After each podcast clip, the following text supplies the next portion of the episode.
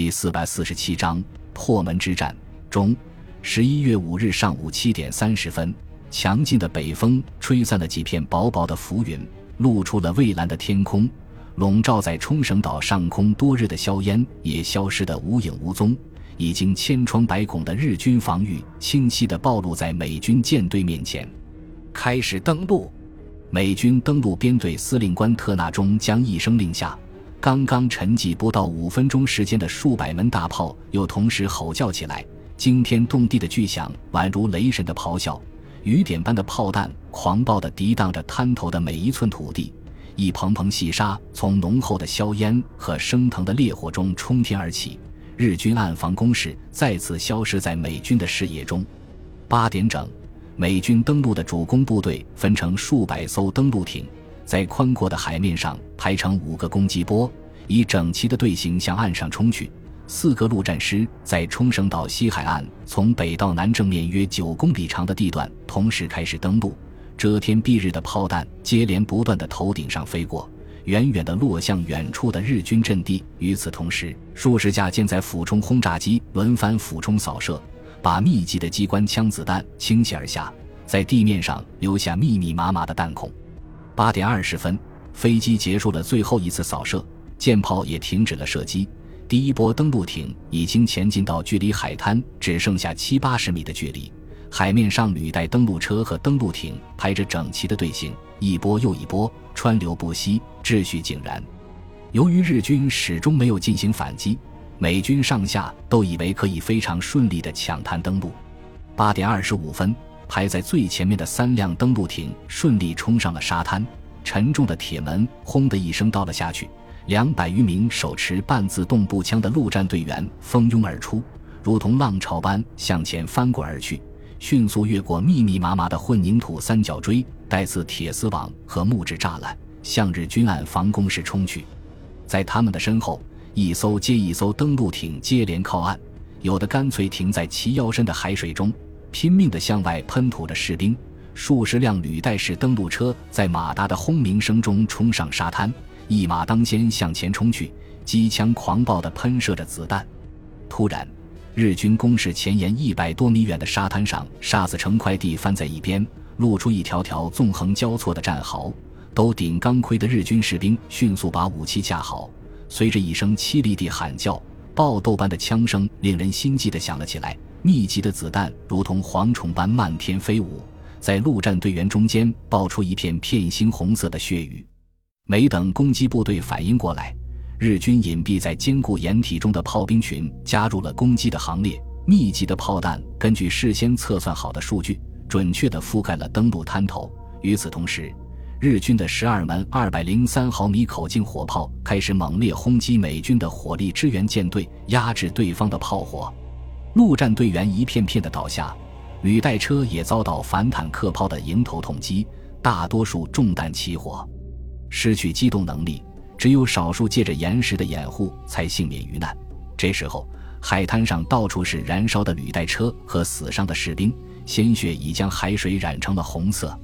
海军陆战队被完全压制在滩头，伤亡惨重，前进受阻。而后面的登陆艇又在日军炮火的猛烈轰击下，把打得七零八落，无法把后续部队和重型装备及时输送上岸，登陆行动陷入了困境。原来，日军守备部队自知无法应付美军的猛烈空袭和炮击，就在海滩构筑了一明一暗两道防线。暴露在美军侦察机面前的攻势，虽然表面上看去壁垒森严。但是却只有少量的部队在里面担任警戒哨，其主力部队全部隐蔽在精心构筑的沙滩工事里面。隐藏在沙滩上的工事全部用椰子树干和珊瑚沙覆盖住，有的则用混凝土和钢板加固。所有火炮掩体不但有厚厚的水泥层保护，并且用钢板和厚珊瑚沙石覆盖住。除了最大口径的舰炮直接命中之外，没有其他办法将其摧毁。眼看登陆部队受阻，火力支援编队立即恢复了炮击，日军的滩头阵地顿时浓烟滚滚，烈火熊熊。这时候，舰载轰炸机群再次飞抵战场上空，准备发动空袭。然而，由于美军进行舰炮射击时使用的都是爆破弹，将岛上炸得尘土飞扬，遮天蔽日，飞行员根本看不清地面目标。加上舰炮火力相当密集，在这种情况下，飞机进行低空精确攻击十分危险。因此，舰载机的对地攻击只进行了短短十分钟就匆匆结束。随后，支援舰队继续对日军攻势进行了长达半个小时的炮击，总共发射了四千多发炮弹。支援舰队司令在炮击结束之后，仔细地观察了日军阵地，发现地面上的一切都被炸光了。而在这样猛烈的炮火下，也不大可能再有人能生存下来。但是出乎预料的是，日军攻势，特别是火炮掩体，都深埋在地下，只有用大口径火炮，使用岩石引信炮弹，才能将其摧毁。而美军又缺乏对岸上点状目标射击的经验，速度太快，以致炮弹爆炸的烟雾遮掩了目标。看看虽然烈焰浓烟，但实际效果并不理想。不过，还是将日军的通信线路全部炸断，使其指挥部与各部队之间的联系全部中断。在支援舰队和轰炸机进行火力支援的同时，登陆部队全力抢运部队和装备上岸。等到炮击再次停止的时候，已经在滩头集结了四千多人的部队、六十多辆履带车，随即向日军阵地发起攻击。这时候。看起来来空无一人的日军阵地上，突然冒出了无数人影，枪炮声骤然响起，劈头盖脸的向攻击部队砸了过去。双方在数公里长的海滩上激烈的厮杀起来。特纳中将通过侦察机知道海滩上形势不妙，一面命令舰炮继续猛烈射击，为海滩上的部队提供炮火掩护；一面连续投入预备队，以加强海滩的兵力。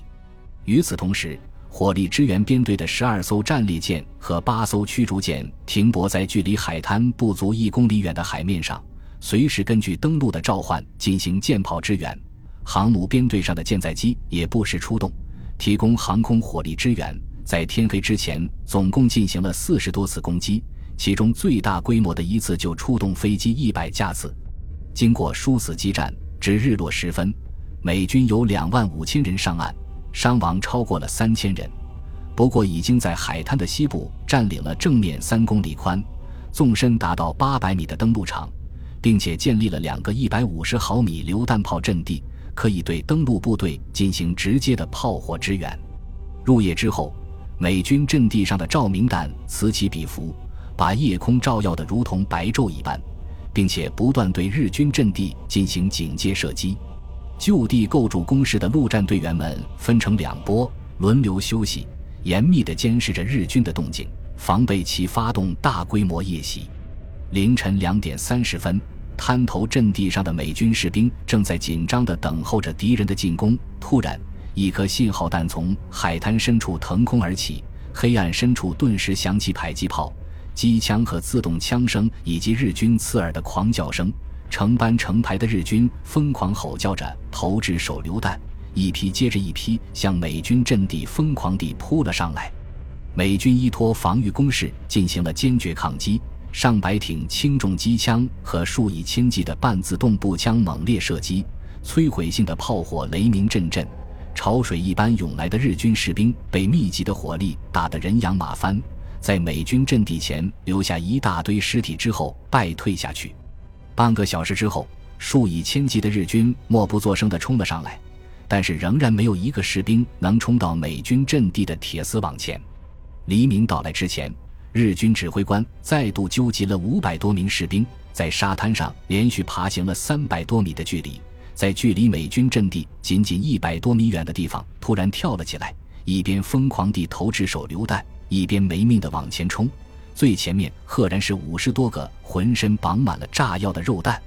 密集的枪声骤然响起，肉弹接二连三地爆炸，个个被炸得粉身碎骨。其余的日军依旧疯狂前进，但是大多数美军凶猛的机枪火力扫倒，那些好不容易突破前沿防线的日军与美军展开了激烈的肉搏战，刺刀、枪托、铁锨和拳头都变成了有力的武器。经过三十多分钟的战斗。突入美军阵地，一百二十多名日军士兵寡不敌众，全部被美军击毙在战壕里。灿烂的阳光驱散了天空中的晨雾，美军阵地前尸横遍野，血流成河，遍地都是倒闭的日军士兵和损毁的武器，残肢断臂和破碎的军服随处可见。夜战中，日军战死两千八百余人，而美军却仅仅损失了不到两百人。海军陆战队乘胜追击，在轰炸机群和舰炮的大力支援下，猛烈突击日军第二道防线。同时，后续部队和物资源源不断地输送到滩头阵地。日军由于兵力不足，不得不逐步收缩防线，一点点向头移动。美军控制的地区则逐渐扩大。等到日落时分，美军已有五万余人和大量的火炮、坦克以及军需物资上岸。建立起正面约八公里、纵深约两公里的登陆场，距离冲绳日军防御体系的核心阵地加手纳和独谷两个机场只有不到三公里远。